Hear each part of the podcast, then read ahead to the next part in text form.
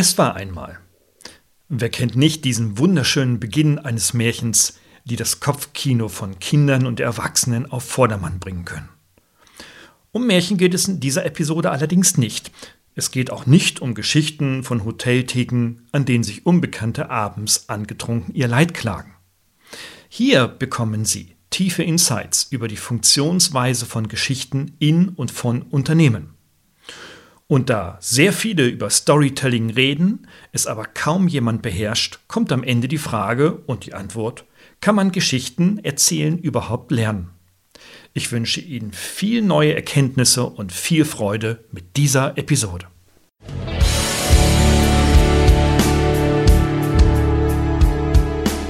Suchen Sie nach digitalen Strategien für Ihr Unternehmen? Glauben Sie, dass Internet Ihre Kinder schlau macht? Suchen Sie Rat für die Führung unserer jungen Digitalgeneration? Profcast, der Podcast für den verantwortungsvollen und garantiert erfolgreichen Einsatz von digitalen Medien und ihrer Nutzer. Für Unternehmer, Führungskräfte und Mitarbeiter von Professor Gerald Lemke.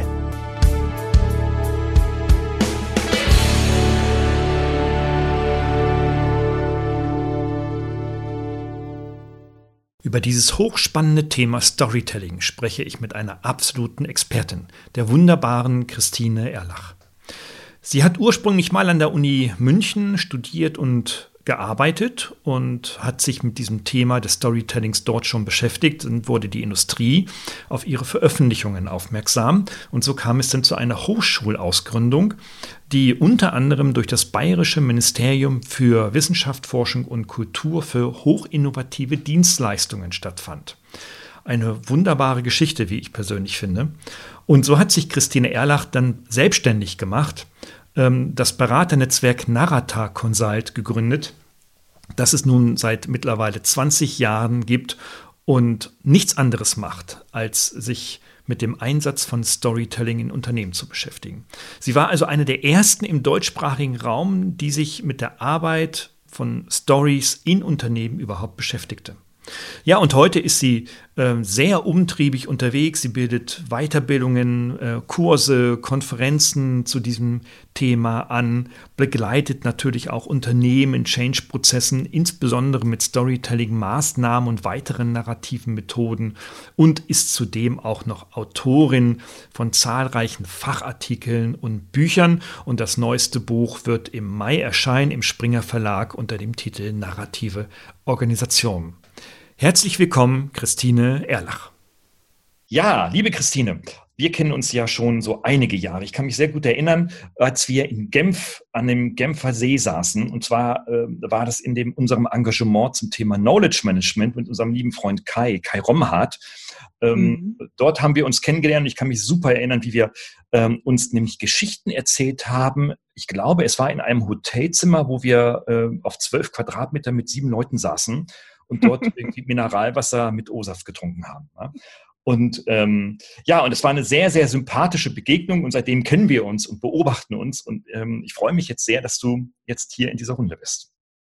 Ja, sehr schön, Gerald. Herzlichen Dank. Und ich kann mich natürlich erinnern, das war eine sehr ähm, interessante, spannende Zeit. Wir als Gründer des Wissensmanagements, so haben wir uns gefühlt, weißt du noch? Das ja. war schon spannend damals, ja. Ja, ja, ja da. Also man muss es im Leben irgendwie mal so eine Situation gehabt haben, wo man so denkt, ich bin jetzt der Held und ich mache etwas, was diese Welt noch nicht gesehen hat. Ja, so haben wir uns gefühlt, gell? Absolut. Ja, ja, ja. Und ja, und da sind wir natürlich bei dem Thema Geschichten. Ähm, Geschichte, das ist eine Geschichte, die uns verbindet und du bist die absolute Expertin zum Thema Storytelling. Ähm, und zwar nicht eine der Experten, die sagen, in drei Schritten zum Erfolg, äh, sondern du hast dich sehr, sehr intensiv mit deinem Team, mit deinen Leuten, deinem Netzwerk zu diesem, mit diesem Thema beschäftigt, machst da extrem viel. Da kommen wir im Laufe ähm, der nächsten Stunde noch dazu. Aber bevor wir starten, lass uns doch vielleicht einfach mal ähm, äh, klären, worüber wir eigentlich reden, wenn dieses Buzzword Storytelling auftaucht. Ja? Also was ist denn so dein Verständnis und äh, aus deiner Erfahrung heraus das, was Storytelling heute wirklich ausmacht?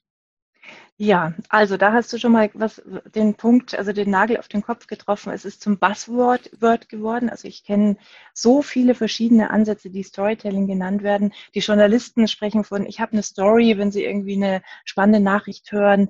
Ähm, es, also es gibt wirklich ganz, ganz, die, die Marketingleute sind natürlich da dran, äh, in der Definition zu sagen, wir machen Storytelling, wenn wir ein Produkt verkaufen wollen und es gibt auch noch ganz viele andere Definitionen, die nicht so bekannt sind, aber vielleicht, um deine Frage äh, direkt zu beantworten, die meisten äh, Bedeutungszuschreibungen gehen in Richtung Marketing.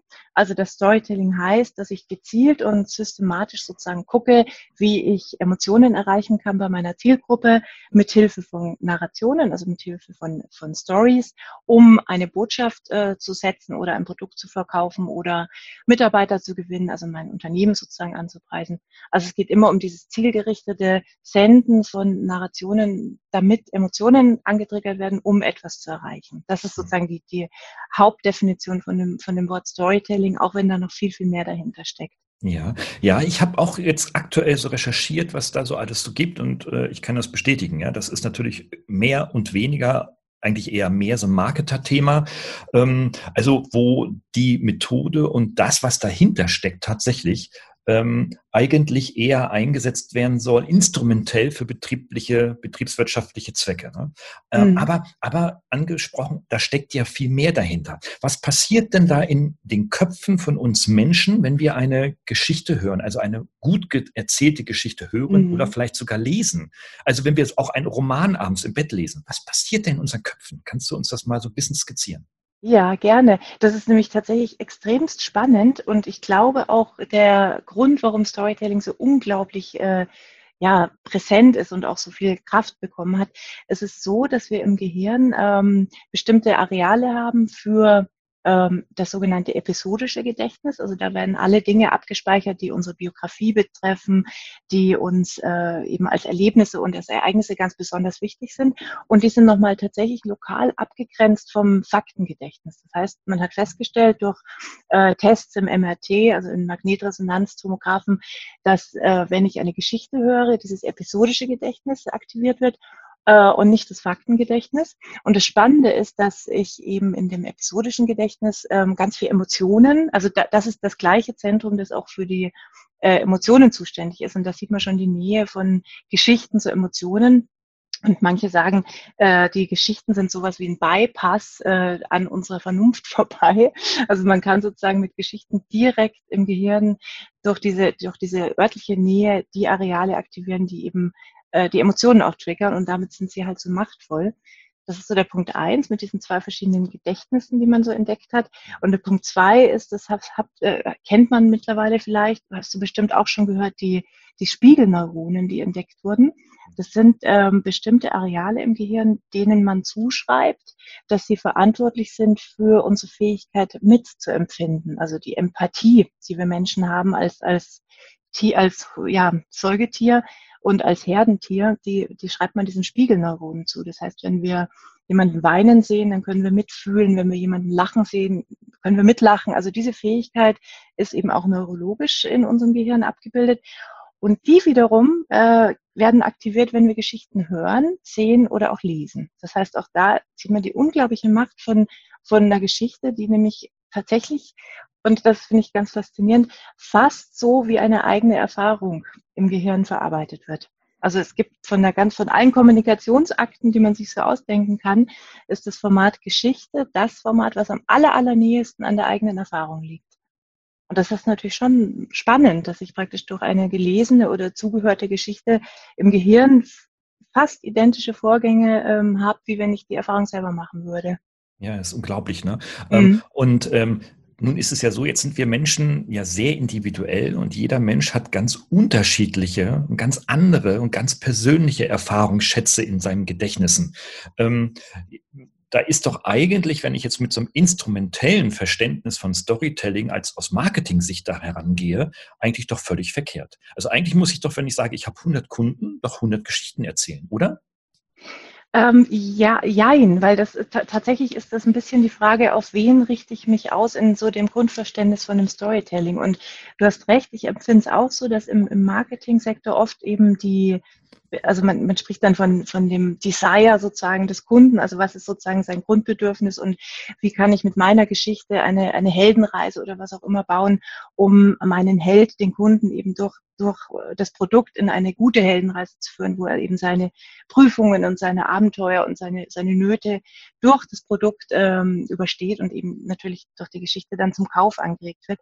Mhm. Aber das Problem ist, dass, wie du schon sagst, es gibt ja so viele Desires und äh, verschiedene Menschen da draußen, dass es manchmal schlauer ist, den Fokus umzudrehen und zu gucken, was ist denn eigentlich unsere, unser Kern, also was ist unsere Identität als Unternehmen? Und ähm, wo kommen wir sozusagen authentisch rüber. Und dann wird es plötzlich ganz eng, das Feld, was äh, bezüglich der Vielfalt der Geschichten, weil dann geht es eigentlich eher darum zu gucken, was drückt am ehesten aus, was unsere Stärke ist und wie können wir damit sozusagen die, die Kunden erreichen, dass wir was Besonderes kommunizieren, also uns als etwas Besonderes und nicht einfach nur dieses Matching, was braucht der Kunde wohl am ehesten und wie können wir dazu eine Geschichte stricken. Die ja. wirken oft flach, diese Geschichten. Ja, mhm. das, das erlebe ich auch tatsächlich, nämlich äh, vor dem Erfahrungshintergrund, dass wir ja an der Hochschule mit Studierenden mit mir ja auch ganz viele Medienprojekte machen und digitale Medienprojekte vor allem. Das heißt, ähm, wir produzieren ja auch Podcasts und vor allem Videos ähm, für Unternehmen, die bei uns in der Partnerschaft sind und ähm, da kommt dann auch mal die Frage, naja, welche Geschichte wollen wir denn jetzt eigentlich erzählen? Und wenn dann Studierenden oder ich, egal, den Unternehmer oder den Geschäftsführer oder wen auch immer im Unternehmen fragen, was ist denn deine Geschichte, dann kommt da erstmal ganz lange Zeit überhaupt nichts. Und, mhm. und wenn, und dann sagen wir, okay, dann überleg doch mal drei Tage. Und nach drei Tagen äh, kommt dann irgendwie ein Word-Dokument, da steht dann die Geschichte drin, äh, wir sind toll, ich übertreibe jetzt, ne? wir sind toll, wir sind Marktführer oder wir sind der dritte Marktführer oder wir haben 25 Prozent Marktanteil, ähm, wir haben, wir haben äh, neue Sattelschlepper für unsere Getränkelogistik, wir haben was weiß ich was, ähm, so, wo man sagt, okay, das ist, das sind so die Werte, die da so stehen. Ne? Aber mhm. eigentlich meint, meint man doch damit etwas anderes. Also was könnten wir denn so einem Unternehmen sagen oder aus deinem Erfahrungsschatz, ähm, wonach er suchen soll. Also er soll nicht danach suchen, wie toll sie sind, das weiß jeder. Aber ähm, wonach sucht er denn dann? Ja, sehr, das finde ich total spannend, wie du das beschreibst und muss innerlich sehr äh, lächeln, weil das ist genau meine Erfahrung auch die, ich weiß gar nicht, woher das kommt. Vielleicht kommt es schon aus der Schule. Wenn ich jemanden frage, wer du eigentlich so bist, ne, dann, dann ist in unserer Kultur, äh, sind wir sofort so getriggert, dass wir uns äh, beschreiben, aber nicht erzählen. Also was du gerade erzählt hast, ist ja gar keine Geschichte, sondern mhm. eine, eine deskriptive Beschreibung von diesem Unternehmen. Und das ist halt jetzt aus Marketing-Sicht gesprochen wieder und aus, aus narrativer Sicht, also aus der Arbeit mit Geschichten gesprochen, totlangweilig. Weil das ist einfach nur eine Zustandsbeschreibung und keine Geschichte. Ja. Eine Geschichte hat ja vielleicht ganz kurz so, was ist eigentlich eine Geschichte? Eine Geschichte ist ein Ausgangszustand, eine Mitte, eine Veränderung sozusagen und ein Endzustand. Und äh, wichtig ist, dass der Ausgangszustand und der Endzustand irgendwie sich unterscheiden müssen. Sonst ist es keine Geschichte, sondern eben nur eine Zustandsbeschreibung. Mhm. Und tatsächlich sind ganz viele Unternehmensprofile Zustandsbeschreibungen und keine Geschichten, wo eine Veränderung ähm, ja, umrundet wird von einem Anfang und einem Ende. Mhm. Und wenn du mich fragst, was die suchen sollten, die Unternehmen, dann sollten Sie zum Beispiel in Ihre Gründungszeit zurückgucken und überlegen, was war denn eigentlich damals so der, die Vision, der Leitstern oder die große Idee, die uns überhaupt in diese Energie geführt hat, äh, zu gründen und was hat uns damals bewegt, woran haben wir damals geglaubt, das war die sozusagen der, die, die Begeisterung, die uns getrieben hat. Mhm. Und im Idealfall nicht nur was weiß ich, vor 150 Jahren während der Gründungszeit oder, oder vor 20 Jahren, sondern auch jetzt natürlich. Was ist das, was uns ähm, ja, Mühen auf uns nehmen lässt, was uns ähm, innovativ bleiben lässt? Wie, wie würden wir uns beschreiben, was uns besonders macht in Zeiten, wo es auch vielleicht mal schwierig wird? Und da wäre dann toll, eine, ein, natürlich auch wieder die Frage, die, dieses Zurückkommen auf die Geschichte, ein bestimmtes Erlebnis äh, schon mal rauszusuchen, wo, wo das besonders deutlich wird, was, was wir gerade so, was ich gerade so in den Raum stelle, weil daraus kann man dann Geschichten spinnen. Und jetzt darf ich vielleicht gleich den üblichen Einwand mit einwerfen. Die meisten sagen dann, ja, aber ich kann doch nicht von Misserfolgen erzählen. Das schadet doch meiner Marke. Aber das stimmt überhaupt nicht. Also zum, ein schönes Beispiel ist der Elchtest. Von, von Daimler, na, da, da ist das Auto umgeflogen, also die A-Klasse, meine ich war es. Ja. Und ähm, was hat Daimler perfekt gemacht? Es hat gesagt, okay, unser Image schadet, er hat gerade einen totalen Schaden abbekommen, weil wir bauen eigentlich sichere Autos. Das darf uns nie wieder passieren. Und die sind ganz offensiv raus in die Kommunikation und haben, und zwar mit der Botschaft, okay, unser Auto ist, ist umgefallen. Das, das ist was, was wir nie wieder erleben wollen. Wir wollen die sichersten Auto bauen, die es überhaupt gibt. Und deswegen haben wir ganz, ganz starke Tests aufgebaut. Das heißt, die haben eine Geschichte erzählt, eine Anfangssituation, eine, äh, es war, es ist etwas passiert, das Auto ist umgefallen. Die Transformation war, okay, wir reagieren drauf mit dem Elchtest. Äh, und die, die, der Endzustand ist, dass sie eben ein Image haben, wir bauen total sichere Autos. Also die haben das perfekt genutzt für ein super Image, äh, obwohl sie eigentlich eine Misserfolgsgeschichte hatten. Mhm. Ich erlebe es gerade bei so inhabergeführten Unternehmen. Weißt du, wo ähm, ich dann äh, im Unternehmen bin, eingeladen werde, wir sprechen über was auch immer und da sitzt dann der, der, der Gründer, äh, 60 Jahre alt, vor mir und ähm, erzählt mir, wie er in den letzten 40 Jahren oder noch besser, vor 40 Jahren begonnen hat, dieses Unternehmen zu starten. Mhm. Ähm, weißt du, wo dann so einer vor dir sitzt, so äh, voller Leben, voller Altersweisheit, mit, mit, mit großen Händen und großen Unter Unterarmen, wo, wo du weißt, der hat das Ding aus Schutt und Asche hochgezogen. Ähm, und so etwas begeistert mich. Das, das macht mich total emotional, wenn ich sowas erlebe. Ähm, und dann kann der mir danach erzählen, wie toll oder wie nicht toll der ist. Das ist eigentlich völlig egal. Aber diese Geschichte, diese Persönlichkeit mit dieser Geschichte, die bleibt mir dann immer in Erinnerung. Ne? Das ist tatsächlich so. Mhm. Und dann habe ich auch Lust, mit dem was zu machen, äh, wenn mich das also so toucht. Ne? Während, wenn ich jetzt im Konzern bin und da ist ein Manager und sagt, ja, ich habe jetzt hier drei KPIs und was ist denn Ihre, Le äh, wo, wo zahlt denn Ihre Leistung auf welchen KPI bei mir ein? Da habe ich ja schon gar keinen Bock mehr. Ne? Also, mhm. War ich wieder nach Hause und sage, ich bin doch kein KPI-Mensch hier oder sowas. Also, ähm, ja, das ist, das ist tatsächlich eher dann was für, gerade für die Inhaberunternehmer. Ne? Mhm.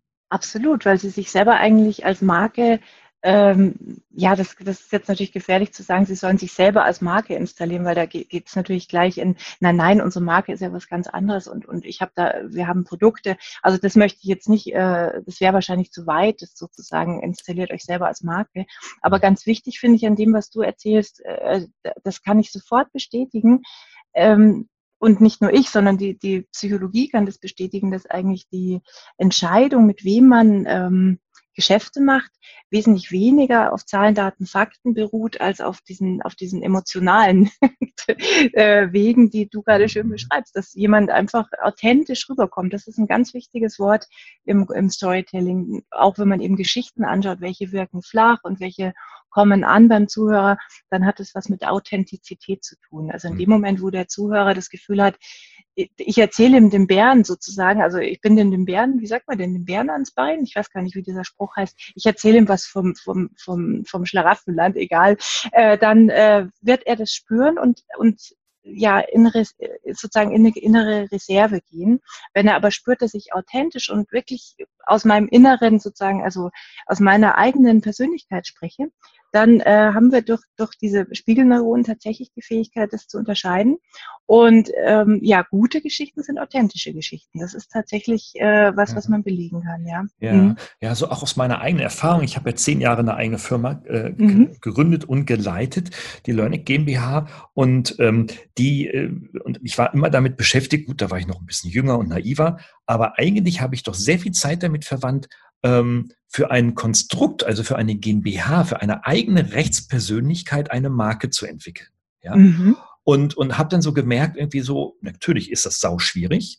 Ähm, und ähm, und habe dann immer, äh, immer so gefragt, irgendwie so, naja, was hat denn jetzt diese eigene Rechtspersönlichkeit? Also im juristischen Sinne. Und diese eigene Rechtspersönlichkeit, diese GmbH hatte nichts. Die hatte mich und die hatte Mitarbeiter, aber als als abstrakte Blase drumherum hatte sie doch eigentlich nichts. Also eigentlich ist es doch völlig egal, wie diese Firma hieß oder heißt. Eigentlich ist doch die Rechtsform völlig egal. Wichtig ist doch, wer ist die Seele dieses Unternehmens? Ja? Mhm. Und, und, und das erlebe ich immer wieder, dass Unternehmen auf uns zukommen oder auf mich zukommen und sagen, ah, ich will eine Marke werden, ich brauche mal fünf, so eine Videokampagne mit fünf Videos oder zehn. Ähm, ich sage irgendwie so, naja, und dann beschäftigen wir uns damit und dann heißt die Firma ABC AG. Ich sage, ja, wer ist denn die ABC AG? Wird lange drum rumgelabert. Bis wir dann irgendwann vielleicht mal zu dem Gründer oder zu dem Geschäftsführer oder was weiß ich, ne, zu dem Urgründer vielleicht kommen, der dann wirklich diese, diese Gründungsgeschichte erzählt. Dann sage ich, warum, warum machen wir nicht eine Markenentwicklung für die Person anstatt für diese Hülse, die um dich herum ist? Ne? Und, äh, ja, ja, ja. Und ich, das ist so meine Überzeugung, mein Lerneffekt der letzten 20 Jahre. Ich glaube, dass das vielleicht ein probaterer Weg ist. Mhm. Das, und es wäre auch eine Gegenantwort zu ähm, der zunehmenden Gleichheit der Produktlandschaft und der, der Unternehmen. Ne? Also das Einzige, was mhm. eigentlich noch den Unterschied macht, sind eben die Persönlichkeiten, Persönlichkeiten dahinter. Also da bin ich ganz bei dir. Und das ist was, was lange Zeit verpönt wurde, also so im Marketing und in der ganzen ähm, Unternehmenskommunikation sich mehr auf die Persönlichkeiten zu legen, mhm. weil man ja immer, das hat was mit dem Bild des Unternehmens zu tun, glaube ich, ähm, was möglichst unabhängig von seinen äh, Mitarbeitern existieren soll und halt, ja, sozusagen ganz objektiv dasteht. Aber das ist äh, tatsächlich ein, ein Irrglaube. Also kein Unternehmen ist wirklich objektiv und alle leben tatsächlich von Gründungsfiguren oder, oder Persönlichkeiten, die einfach äh, ja die Marke mittragen. Also Apple ist vielleicht das beste Beispiel. Mhm. Äh, was, das ist natürlich ist auch ein, Beispiel aus einem großen Konzern, aber da sieht man doch auch gut, was passiert ist ähm, mit den Produkten durch diese Gründerpersönlichkeit. Ja. Mhm. Absolut. Ähm, es gibt ja eine ganze Menge Methoden, sowas zu machen. Ne? Ja. Du, du sprichst mhm. immer von so narrativen Methoden. Mhm. Hast du da äh, aus deiner Erfahrung her so vielleicht so ein, zwei, drei Tipps? Was sind so die wirklich probaten Methoden, mit denen man beispielsweise jetzt so eine Unternehmerpersönlichkeit herausstellen kann? Mhm. Also wir sind jetzt immer noch im Kontext ähm, Marketing sozusagen, also Unternehmenskommunikation nach draußen und zwar bei der Unternehmenspersönlichkeit oder, oder weil wir ja bei dem Storytelling so viele verschiedene Felder haben und da gibt es natürlich auch verschiedene ähm, methodische Antworten. Also ja, fangen wir da mal an oder sollen wir erst das Feld aufspannen? Was ist dir denn lieber? Ach, machen wir es machen wir's doch machen wir's ein bisschen konkreter vielleicht, ne? dass wir ähm, sagen, okay, also es gibt jetzt da so einen Unternehmer, ähm, der hat das Ding vor 40 Jahren gegründet und wie erzählt er seine Geschichten? Welche Methoden würdest du ihm empfehlen, mit denen er sich beschäftigen sollte? Ja, perfekt. Gut, also ein Unternehmer äh, erzählt seine Geschichte, dann braucht es auf jeden Fall mal zwei Dinge. Es braucht einen Raum, wo er überhaupt erzählen kann. Also ich meine es jetzt tatsächlich physikalisch, weil wenn man ins Unternehmen reingeht, dann ist oft gar keine Möglichkeit mehr, mal ungestört zu sprechen oder sogar zuzuhören mhm. und zu erzählen. Das heißt wirklich mal keine äh, Termine, kein, kein äh, Handy auf dem Tisch. Und ganz, ganz wichtig, das Zweite, es braucht die Rolle des Zuhörenden ähm, weil das Storytelling, wenn man jetzt in diese authentische und Persönlichkeitsgeschichten reingeht, äh, da braucht es einfach jemanden, der zuhört und am besten einen Dialog führt. Also so ähnlich wie wir das jetzt machen. Ähm, und dann würde ich dem, dem ähm, Firmenchef, dem Gründer empfehlen, einfach mal zurückzureisen, tatsächlich zum ersten Tag, wo die Idee zum Unternehmen geboren wurde und schlicht einfach mal zu erzählen, was ihm da so als entscheidend äh, vorkommt in dieser ersten Phase und gucken, wohin ihn die eigene Geschichte treibt. Das ist äh, methodisch jetzt total dünn, was ich sage, aber äh, das sage ich ganz bewusst, weil meine Erfahrung immer wieder ist. Also ich arbeite ganz, ganz viel mit Experten zusammen, die in Rente gehen. Und der Auftrag ist dann, dass die ähm, Unternehmen mich rufen, weil die halt ganz viel Erfahrungswissen haben, was verloren geht, wenn die in Rente gehen. Und dann geht es darum, deren Erfahrungen nochmal zu versuchen zu heben und halt im Unternehmen zu belassen. Und die sagen mir ganz oft, ach, Frau Erlach, ich weiß überhaupt gar nicht, wo ich anfangen soll. Das sind ja 35 Jahre Betriebszugehörigkeit. Also ich weiß jetzt überhaupt nicht, wo ich anfangen soll und kann das überhaupt nicht strukturieren, meine Erfahrungen. Und dann sage ich, fang mal doch einfach mal an, ähm, fangen Sie doch einfach mal an zu erzählen. Ich höre Ihnen zu und dann gucken wir mal. Und wenn die dann äh, fertig sind, dann sagen die ganz oft, das hätte ich jetzt überhaupt nicht gedacht, dass mir das so gut gelingt, alles in eine Ordnung zu bringen. Und da kommt wieder unser Gedächtnis und unser Hirn und sozusagen ähm, hilft uns da unbewusst, weil wir nämlich immer alles in eine Ordnung bringen und zwar mit Hilfe von dieser narrativen Struktur. Wir machen immer einen Anfang, eine Wende und ein Ende sozusagen aus unseren Erlebnissen. Das heißt, wenn ich mir die Zeit nehme zu erzählen, dann komme ich automatisch in schöne Erlebnisse und, und kritische Erlebnisse und ähm, Krisen, aber auch eben erfolgreiche Erlebnisse, weil mich das Gedächtnis genau zu diesen Wendepunkten führt. Und dann habe ich natürlich jede Menge an Daten, die, die wahrscheinlich noch nicht äh, genau das sind, was man sich jetzt gewünscht hat, im Sinne von, man fängt an zu reden und hat die Geschichte, die man auch nach draußen spielen kann. Mhm. Aber man hat äh, ziemlich viel Material gehoben durch so ein einfach mal erzählen lassen, wo man gucken kann, okay, wo setzen wir an und nehmen äh, diese Episode, um mal zu schauen, was steckt denn eigentlich dahinter als unser Kern oder als Gründerpersönlichkeit, was macht den so aus und kann mit diesen Episoden dann ganz gezielt ähm, eine Strategie aufbauen, wo man, wo man immer wieder kleine Erle Erlebnisse praktisch ja, nochmal erzählt, ähm, sich überlegt, in welchen Medien und ob man die stützt mit Bildern oder was es halt noch braucht und dann so eine Art Geschichtenlandschaft bauen rund um die Gründerpersönlichkeit. Ja, ja. Ja, ich habe da auch eine Erfahrung dazu, ähm, die ist recht aktuell und zwar ähm, wenn ich jetzt im, im, im Hörsaal stehe und ähm, dort eine Geschichte erzähle, weil ich etwas ähm, exemplarisch visualisieren will, ja, ähm, mhm. dann, dann fällt mir das relativ einfach. So, relativ einfach. Mit Vorbereitung natürlich fällt mir das relativ einfach. Da gucke ich in die Gesichter, dann weiß ich, da sind Zuhörer. Mhm. Wenn ich es aber jetzt in einem Podcast oder in einem, noch schlimmer, in, vor einem Video mache, wo ich nur in die Kamera gucke, ist das eine ganz andere Nummer. Da sind keine mhm. Menschen, die ich angucken kann. Und dann wird diese Geschichte, ich sag's mal unter uns, scheiße. Mhm. Ja, dann, den Take, den mache ich bestimmt 20 Mal, bevor das wirklich richtig im Kasten ist, ja. Also was heißt wirklich richtig? Ich bin da auch hemdsärmlich unterwegs, aber äh, bevor das also einigermaßen zufriedenstellend ist. Ich habe dann Trick gemacht zum Thema Zuhören, weil du sagst, brauchst einen also der braucht einen Raum und der soll braucht Zuhörer. Ich habe mir einfach einen Bildschirm hingestellt, in dem ein Video eines Publikums abläuft. Mhm, perfekt. Ton, Ton, Ton ausgestellt und ich gucke dann mhm. auf diesen Monitor, stelle eine Kamera davor oder so und dann gucke ich auf diesen Monitor, sehe in die Augen der Zuhörer und erzähle in die Kamera. Und das ist der Breaker. Also es funktioniert wirklich phänomenal. Ne? Das ist, das ist faszinierend. Das glaube ich dir sofort, dass das funktioniert. Guter Trick. ja, ja. Also aber nochmal auf den Punkt. Ja, ähm, wohl ist es so typenabhängig natürlich, wenn so ein Inhaber jetzt seine Geschichte erzählen will, ich glaube, der braucht da jemanden, dem er das wirklich, also Zuhörer, ne? ein, zwei, drei Zuhörer. Vielleicht ja. muss man den, vielleicht muss man den sogar auf die Bühne stellen. Vielleicht soll er sie vielleicht in einer Mitarbeiterversammlung mal erzählen, ne? den Alten und den Jungen. Ja, absolut. Und, und tatsächlich da ähm, aufhören zu glauben, dass das irgendwie eitel ist. Das ist so die mhm. eine Variante, die ich oft höre. Oder ich habe doch gar nichts zu erzählen.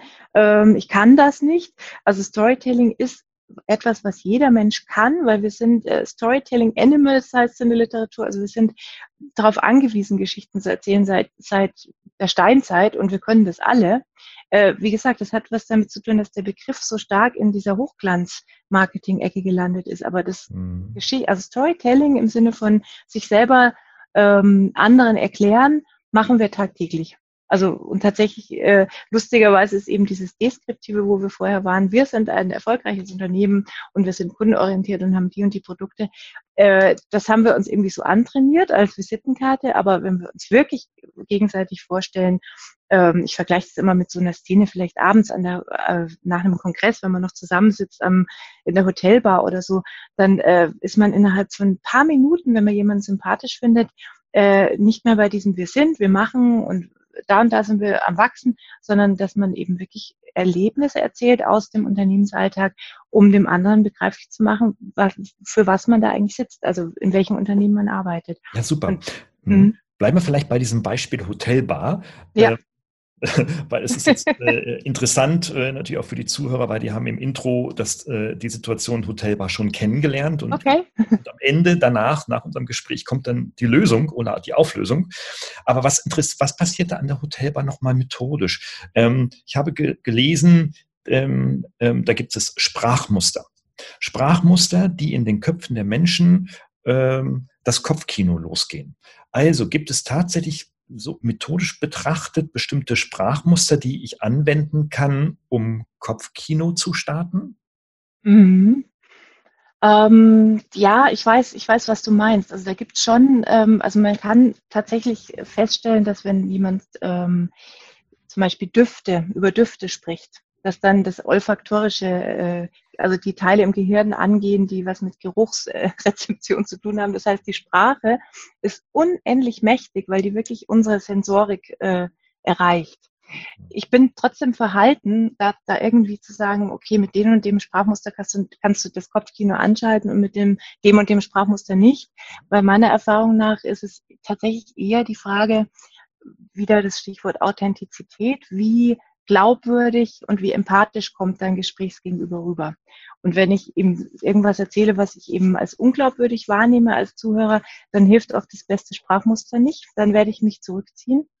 Das heißt, ähm, man müsste bei diesen Erlebnissen, die man aus der Geschichte, aus dem Unternehmen und aus der Unternehmensgeschichte erzählt, möglichst solche Erlebnisse wählen, die wahr sind und die einem vielleicht erzählt wurden von anderen, aber wo man einfach das Gefühl hat, äh, das ist nicht ähm, falsch, das ist nicht irgendwie Fake News.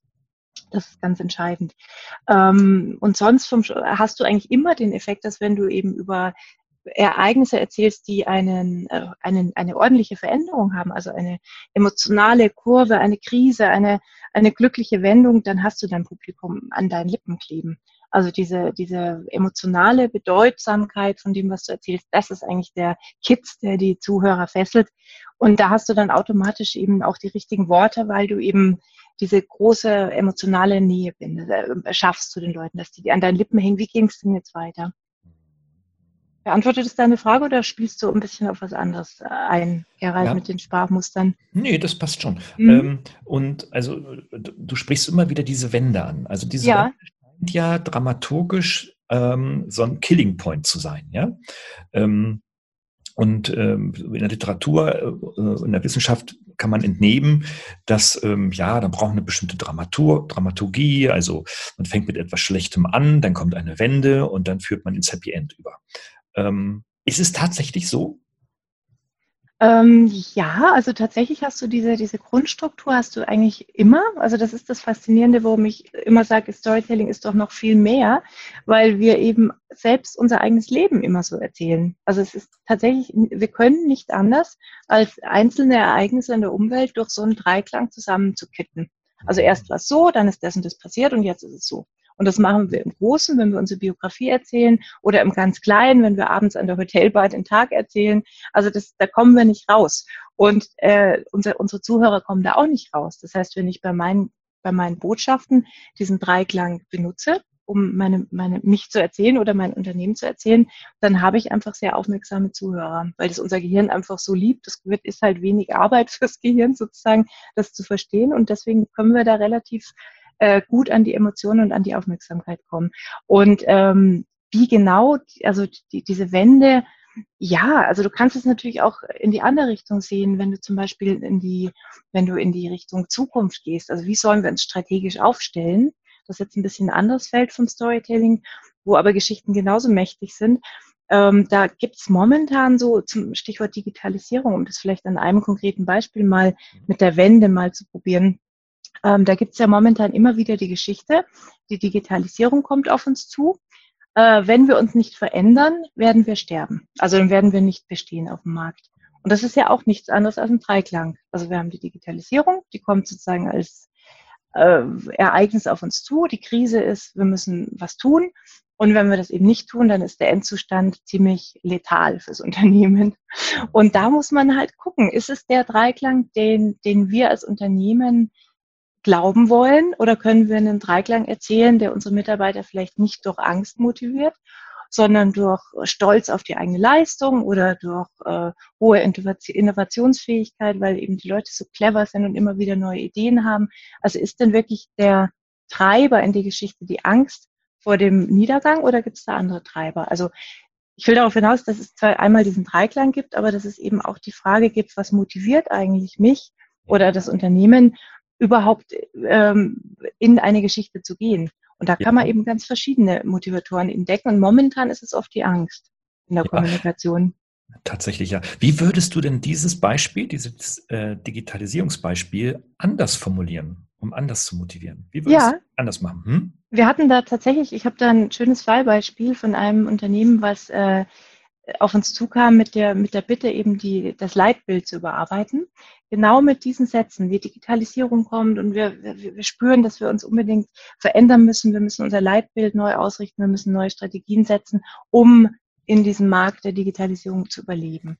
Und ähm, so war dann praktisch der Auftrag, ein Leitbild zu bauen, was ja irgendwie motiviert in, in diesen Zeiten der Krise ähm, ähm, sozusagen zu bestehen. Und die Idee war, die erste Idee in so einem Führungskräfte-Workshop war, okay, wir möchten bis in vier Jahren Marktführer werden mit unseren Produkten rund um Sicherheit im, im beim Autofahren.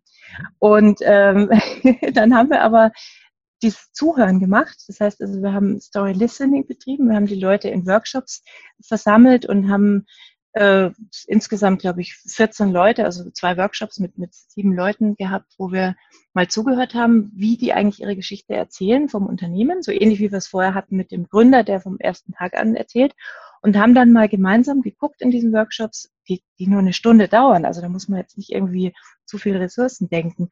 Äh, also das bindet nicht so viel Ressourcen, das Zuhören. Wir haben dann gemeinsam geguckt, was steckt eigentlich so als Kern in eurer Firma drin und haben festgestellt, das war das ganz, ganz viel Stolz auf die eigenen Leistungen da sind. Das ist ein Traditionsunternehmen, was seit mehr als 100 Jahren existiert und sich eben um Sicherheit auf den Straßen kümmert. Und ähm, da war ganz viel Stolz und Identität mit, diesem Firmen, mit dieser Firma und mit dieser langen Zugehörigkeit zum Unternehmen und der wichtigen Rolle in der Gesellschaft. Das heißt, dieses Motiv Angst äh, war in keiner einzigen Geschichte zu finden. Mhm. Und dann hatten wir in dem Strategieworkshop zu, zu, zu, zu dieser Leitidee, zum, zum Leitbild, gefragt, was soll euch denn in die Veränderung treiben? Ist es die Angst, sozusagen die Digitalisierung kommt und wir müssen reagieren? Oder könnte es nicht was sein, was ihr sozusagen als Elixier, um in der Sprache des Storytellings zu bleiben, als Elixier mit in die Veränderung nehmt, was euch Kraft gibt aus euch selber heraus, nämlich der Stolz auf eure eigene Leistung? Und das, diese Überlegungen haben dazu geführt, dass das neue Leitbild nicht mehr hieß, wir wollen in vier Jahren Marktführer werden, sondern wir wollen in vier Jahren ähm, der exzellente Dienstleister sein, der wir jetzt schon sind und dafür wahrgenommen werden für unsere kontinuierlich gute Leistung. Und es klingt doch gleich ganz anders, oder? Was sagst du? Ja, ja, total, natürlich. Das, also es klingt schon anders, man muss es auf der Zunge zergehen lassen ähm, und ähm, dann vielleicht auch das, ähm, vielleicht sich nochmal visualisiert vor Augen führen, dass man das auf sich hat äh, wirken lassen kann. Ne? Aber das, das klingt, das klingt völlig anders, ja, ja. Klar. Und, und ganz wichtig an dem Punkt, weil du hast recht, es ist natürlich jetzt erstmal, naja, da haben wir jetzt die Worte durch andere ersetzt, aber das ist wesentlich mehr, was da passiert ist, weil der Prozess ist da wichtiger als das Ergebnis. Mhm. Die Unternehmensführung, die ja wiederum natürlich dann das wieder runterbricht in ihre Teams und so und das immer weiter halt äh, in die, zu den Mitarbeitenden trägt, die hat was ganz Wichtiges äh, geändert. Die, hat, ja. die ist jetzt nicht mehr der Angsttreiber vorne, ne, sondern die ja. ist der Motivationsträger. Ja. ja, und das ist natürlich unglaublich wichtig. Hm? Ja, sehe ich auch so. Das heißt also, wie, wie verpflanzt man denn jetzt so etwas in die Organisation? Also ihr habt jetzt so, so ein, oder man macht so einen Workshop, ne? Und mhm. ähm, dann kommt da ein anderes Leitbild beispielsweise heraus und dann wissen wir, dann werden tolle Flyer gedruckt und vielleicht neue Plakate und dann wird das ins Intranet gestellt und äh, was weiß ich was und in, in die E-Mail-Signatur mit äh, äh reinkopiert bei allen Mitarbeitern. Aber damit beginnt es ja noch nicht zu leben. Nee. also ich meine damit nicht in die Organisation verpflanzen im Sinne von irgendwie Strukturen schaffen oder sowas, sondern wie beginnt so etwas dann auch zu leben? Ja, Gerald, und das ist tatsächlich der Pain Point für mich persönlich, wenn, wenn ich Storytelling äh, sehe, so in, in, der, in den Social Media. Das mhm. ist ganz oft, wird kommuniziert von den Anbietern, von vielen mittlerweile, findet eine gute Geschichte, designt sie, macht vielleicht ein Video dazu und dann macht ihr eine Posteraktion und ähm, ja, wie du sagst, rollt das Ding sozusagen aus über alle, über alle, übers Intranet, über die Mitarbeiterzeitung oder was auch immer. Und dann habt ihr die Veränderung oder dann habt ihr die gewünschte ähm, ja, keine Ahnung, was, was halt gewünscht ist. Meistens geht es ja um, um Veränderungsbereitschaft für irgendwelche Strategien, die im Zuge zum Beispiel der Digitalisierung nötig sind oder es geht um äh, eine Reorganisation, dass man sich eben neu aufstellen muss und, und neue Produkte reinbringen will und deswegen einfach umplanen muss. Ja, und dann habe ich eben meine tollen Poster und meine ähm, Geschichten im Intranet und dann wuppt die Veränderung. Und das ist natürlich überhaupt gar nicht so. Also es geht auch, es geht beim Storytelling immer um Story Listening. Also ich, ich muss einfach genau hinhören, wo die Mitarbeiter stehen. Und ich muss genau überlegen, wie kann ich denn dieses Zukunftsbild, also von, von dieser Geschichte, wie wir sein sollen oder sein wollen, ähm, so erzählen, dass die Mitarbeiter auch wirklich mitgehen können. Und dann darf ich sie nicht in der Zukunft beginnen lassen. Diese ganzen Visionen, die, start, die sind ja immer Zukunftsbilder, aber sie fangen nicht an zu sagen, okay, was genau bedeutet es für mich morgen, wenn ich in die Arbeit komme? Und an spätestens der Stelle merkt man, dass Storytelling ähm, seine Grenzen hat ähm, in dieser Marketing-Welt. Ähm, und tatsächlich viel mit Prozessen zu tun hat und mit ähm, Mitarbeiterpartizipation und mit, mit ähm, ja, Dialog unter den Führungskräften und mit den Mitarbeitenden. Also da gehen wir sehr in Organisationsentwicklung rüber und nicht mehr nur ins Marketing. Ja, und wenn ja. sich das nicht die Hand gibt, dann ist so eine Marketingkampagne im besten Fall teuer äh, und im schlechtesten Fall absolut oder im, im, im, schlechtesten Fall nur teuer und im besten Fall vielleicht äh, reicht sie den einen oder anderen, aber sicherlich nicht nachhaltig. Ja, mhm. ja. Sprechen wir hier ganz viel auch so über Digitalisierung äh, in diesem Kanal. Ähm, gibt es da eigentlich einen Unterschied zwischen analogen Storytelling und digitalem Storytelling, wenn man das, wenn ich das so sagen darf?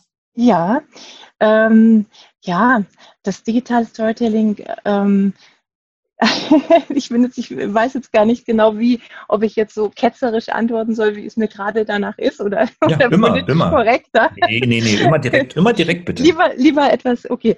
Also ich behaupte jetzt mal ganz frech, dass digitale Storytelling ähm, das Gleiche können muss wie analoges Storytelling. Also ich muss es schaffen zu hören, was, wo sind eigentlich meine Zuhörer, also was bewegt die, was ist deren äh, Desire, also was ist sozusagen deren Sehnsucht, wenn ich, wenn ich sie in die Heldenreise schicke, was ist ihr Schatz, den sie als Held gerne heben würden. Mhm. Und äh, das muss ich genauso wissen im digitalen wie im analogen. Und ich muss auch genauso mir wieder über die Authentizität Gedanken machen. Also wie stehe ich da als Erzählende oder als erzählendes Unternehmen? Äh, nur, dass ich halt die Medien ändere, dass ich also natürlich durch die, durch die, digitale, durch die digitalen äh, Kanäle, die ich zur Verfügung habe im digitalen Storytelling, virale Geschichten erzählen kann, also dass die dann wirklich anfangen, immer weiter verbreitet zu werden und, und geshared und geliked werden. Das gelingt mir im analogen Storytelling nicht. Also ich habe eine höhere Reichweite, wenn es gelingt, mhm. dass die Geschichte gut ist. Und ich kann natürlich auch viel mehr spielen damit, dass ich in den verschiedenen Medien, verschiedene, ähm, also in den verschiedenen Kanälen verschiedene Kapitel oder verschiedene Facetten von einer Geschichte immer wieder erzähle. Also ich kann mich einfach breiter aufstellen und mehr spielen und kann mehr die Zuhörer einbinden in der digitalen Welt, die dann wieder liken können und sharen und kommentieren können. In der analogen Welt ähm, sind da meine Möglichkeiten kleiner, aber die Frage, ob es was besser wirkt, da, da bin ich sehr konservativ und sage, es wirkt, wirkt beides gleich gut, wenn eben diese Basiskriterien Authentizität und, und ähm, klarer Spannungsbogen und so weiter eingehalten werden. Und wenn nicht, dann, dann halt nicht. Das heißt, wenn, mhm, das heißt, wenn so ein Inhaberunternehmer äh, sich die oder äh, jemand die Frage stellt, ja, soll ich jetzt hier eher einen YouTube-Kanal aufmachen und mit 20 äh, verschiedenen Videos meine Geschichte erzählen, beispielsweise, oder soll ich vielleicht eine Stadthalle buchen, 1000 Leute, Kunden, Freunde, Family, Friends einladen und dort auf der Bühne meine Geschichte erzählen? Ähm, würdest du sagen, was würdest Würde du sagen? Was würde ich sagen? Gute Frage. Ich würde sagen, oh, ich weiß nicht, ob ich da objektiv bin, Gerald. Ich bin einfach äh, schon sehr fürs Analoge, weil, ich, weil wir eben viel mit diesen, mit diesen Gesprächsräumen arbeiten. Mhm. Und da ist es so wichtig, genau hinzuhören, was, was erzählen die Leute wirklich und was steckt dahinter. Na, dass, ich, dass ich mir da echt schwer tue, äh, im, ganz objektiv das zu, zu beurteilen. Und ich glaube, ich mhm. kann da nicht wirklich äh, aus einer, aus, aus einer wissenschaftlichen oder objektiven Sicht arbeiten, weil ich weiß aus meiner Erfahrung, ähm, ich könnte niemals das erreichen im, im Digitalen, was ich, in, was ich, wozu ich Unternehmen begleiten kann im Analogen. Aber ich bin ja auch kein Marketier, sondern ich gucke halt, was sind eure Grundwerte und was ist eure Identität. Und das kann ich nur im Analogen machen. Und im Digitalen, im Marketing, äh, würde ich, würde ich jetzt einfach aus der Erfahrung aus den Unternehmen so antworten, ich ich würde mir die Zielgruppe anschauen. Also wen will ich denn erreichen? Also wenn ich eher eine Zielgruppe erreichen will, die halt jung und äh, quer über den Globus verteilt ist, dann würde ich natürlich eher in die YouTube-Variante gehen. Aber wenn ich äh, Geschäftskunden nochmal noch mal mehr an mich binden möchte, die eh schon in einer loyalen Situation zu mir sind und die in der Nähe wohnen und die auch kommen würden, dann natürlich besser analog, weil da kommt definitiv mehr rüber.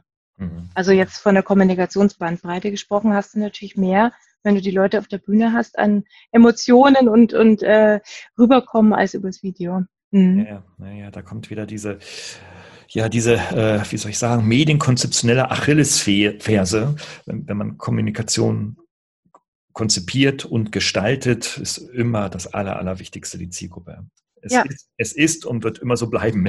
Ja, genau. Ja. Ja. Sag, mal, sag mal, kann man Storytelling eigentlich lernen? Also jemand, der sagt, äh, ich habe mir das jetzt hier angehört, äh, das finde ich ganz nett, ich habe auch eine Geschichte zu erzählen, ich glaube, da ist was. Ähm, ich weiß aber noch nicht so richtig wie und wie gehe ich sowas an und äh, brauche ich so einen, so einen Monitor, wie der Lemke da im, hinter der Kamera stehen hat oder, oder, oder. Kann man sowas lernen? Auf jeden Fall. Also die gute Nachricht ist ja schon mal, dass es sowieso jeder kann und natürlich dann, die, damit das Ganze dann sozusagen ähm, vorführfähig ist, dass man wirklich jetzt in den Medien oder auf einer Bühne stehen kann, das hat ja viel mit, äh, mit Rhetorik zu tun. Also da gibt es ganz, ganz viele Storytelling-Kurse, die einem praktisch helfen, ähm, wie kann ich diese Geschichte wirklich so zusammenbasteln, dass sie dann auch äh, ja, vortragfähig wird. Mhm. Ähm, da gibt's etliche Angebote, was auch ein bisschen schwierig ist, weil, weil man gar nicht mehr weiß, wohin. Äh, ich kann natürlich nur uns empfehlen, logischerweise. Ja. Aber ähm, ja, es gibt halt an der Hochschule der Medien gibt's Fortbildungen dazu, die wir machen. Also wir ist ein Kollege von mir, der auch schon seit 20 Jahren dazu Bücher schreibt und mhm. ganz bekannt ist in der Storytelling-Szene und ich äh, wo allerdings, das muss man vielleicht schon einschränkend dazu sagen, auch wieder weniger oder nicht nur diese Telling-Seite im Vordergrund steht, also wie vermarkte ich mich gut, sondern da geht es tatsächlich um narrative Organ Organisationsentwicklung. Also was mache ich, wenn ich äh, merke, dass ähm, meine Mitarbeiterschaft äh, zu alt wird und ich einfach nicht mehr genügend schnell auf Änderungen im Markt reagiere? Wie kann ich da mit narrativen Methoden äh, gegenwirken? Was mache ich, wenn ich keine neuen Mitarbeiter finde, weil ich irgendwie anscheinend nicht attraktiv rüberkomme im Recruiting? Ähm, was kann ich tun, wenn ich tatsächlich äh, neue Produktionslinien aufsetzen muss in, in, in meinem Anlagenspektrum und mir überlegen muss, wie kriege ich die Leute überhaupt in diese Veränderung, die ihnen bevorsteht, hinein. Also die müssen jetzt, was weiß ich, eben die Buchhaltung oder was auch immer auf SAP umstellen und haben da große Widerstände. Ähm, wie kriege ich die in die Mitarbeit? Also all diese Fragen haben ja jetzt gar nicht mehr nur mit dem Marketing zu tun. Schon, weil ich ja immer, es geht ja immer darum, Leute zu bewegen, in eine, in eine Veränderung mitzugehen, aber nicht mehr im Sinne von, das ist unser Unternehmen und das ist unser Produkt, sondern halt auch intern. Und dazu gibt es diese narrative Organisationsentwicklung als, als Ausbildung an der HDM Stuttgart. Und ähm, man kann auch Bücher zuhauf finden auf dem Markt. Also eins, was ich da empfehle, ist von der Petra Sammer die tatsächlich für mich die Fachfrau ist, wenn es ums Marketing geht. Also das heißt Storytelling. Ähm, ich glaube, ich schaue gerade mal, ich hole es mir mal aus meinem ähm, Schrank hier. Die Zukunft vom PR und Marketing. Das kann ich empfehlen von der Peter Sammer. Und es gibt jetzt in zwei Wochen, meine ich, oder nee, nächste Woche schon, gibt es einen Online-Storytelling-Kongress der nur von Marketingmenschen äh, besucht wird. Da bin ich so wahrscheinlich irgendwie ein bisschen die Exotin, weil ich da, da gibt es äh, Interviews von insgesamt 35 äh, Leuten, denen zugehört wurde von Miriam Betancourt, eine Journalistin, die einfach die Telling-Seite vom Storytelling, also diese Marketing-Seite sehr genau sich mal anschaut in einem Online-Storytelling-Kongress. Das wäre vielleicht auch noch ein Tipp. Mhm, okay. Also man kann sich da wirklich viele, viele Quellen mittlerweile suchen. Man muss ein bisschen aufpassen, es ist schnell der Marktschreier, den man da bucht. Also sage ich jetzt wieder böse, aber äh, da gibt es schon auch gute Leute. Und wer ein bisschen dahinter gucken will, kommt nach Stuttgart zu uns. Mhm, okay, und wer natürlich sich da jetzt ernsthaft mit beschäftigen will, der kann auf dich zukommen. Und ähm, wir werden in den Show Notes ähm, findest du dann auch die ganzen Links, sowohl natürlich von deiner äh, äh, Unternehmung, ne, als auch natürlich von der Weiterbildung der HDM, vom Online-Storytelling-Kongress, vom Buch der Petra Sammer und so weiter, dass man da also auf jeden Fall weitere Verknüpfungs Anknüpfungspunkte hat. Ne? Sehr ähm, schön. Ja. Danke. Gerhard, darf ich denn noch eine andere Sache erwähnen, die was mit dem ein Kongress tatsächlich in, in Berlin oder ist da habe ich ja. schon zu viele Werbe, Werbeeinheiten bekommen jetzt? Nee, erzähle, erzähle. Das ist ja jetzt im, Sommer, im Sommer 2020, ne? Ja, nicht ganz im Sommer, im Mai. Äh, im, am 7. bis 9. Mai gibt es eine internationale Konferenz, die wir auch mitgestalten mit ein paar anderen, die da in, in diesem Storytelling-Feld erfahren sind. Und zwar heißt die Beyond Storytelling. Und da geht es wirklich um Storytelling in all diesen Facetten, wie ich es schon für die äh, Organisationsentwicklung mit Geschichten erwähnt habe. Also wie kann ich narratives Coaching machen? Wie kann ich Führungskräfte unterstützen? Ähm, wie kann ich neue Produkte entwickeln? Wie kann ich Zukunftsszenarios machen? Also viel, viel mehr als, als äh, die Marketingseite, aber auch die Marketingseite sind 150 mhm. Leute, die da eingeladen sind und ähm, ja, das, die, die Homepage ist ja dann auch unten, denke ich. Ja. Da ist noch bis übermorgen, glaube ich, Early Bird. Deswegen wollte ich es noch erwähnen. Das heißt, da kann man noch äh, günstig Tickets kaufen momentan. Ah, okay, okay. Hm, ja, der Podcast wird ein paar Tage später erst so. erscheinen. Äh, oh ja. Aber, aber hast du die Möglichkeit oder haben wir die Möglichkeit, irgendwie einen Rabatt für Podcasthörer ja. äh, zu geben? Das, das sehe ich so, durchaus. Ja, können wir machen. Ja, mhm. das heißt, äh, die melden sich bei dir oder bei mir und dann äh, gibt es den Rabatt. So ist es. So machen wir das. Guter Plan. Wunderbar. Ja, das ist doch wunderbar. Ja, super. Ähm, jetzt nochmal Blick ganz weit nach vorne. Ähm, mhm. Ich habe ähm, gesehen, es gibt so diesen neuesten Trend Storytelling with Data. Ja. So, das scheint ein neuer Zukunftstrend zu sein, weil ja irgendwie alles mit Data ähm, sein muss. Ähm, was hat es denn damit auf sich? Äh, klingt ja wieder so sehr, sehr informationstechnologisch und sehr mechanistisch. Ja, absolut, absolut. Also Das ist wirklich schwierig, weil das ist total der Mainstream. Das ist sozusagen der, das Buzzword von morgen. Das sehe ich auch so. Also wer da jetzt draufsetzt, äh, wird wahrscheinlich gehört werden. Einerseits. Andererseits machen wir wieder das Gleiche, was wir schon immer machen.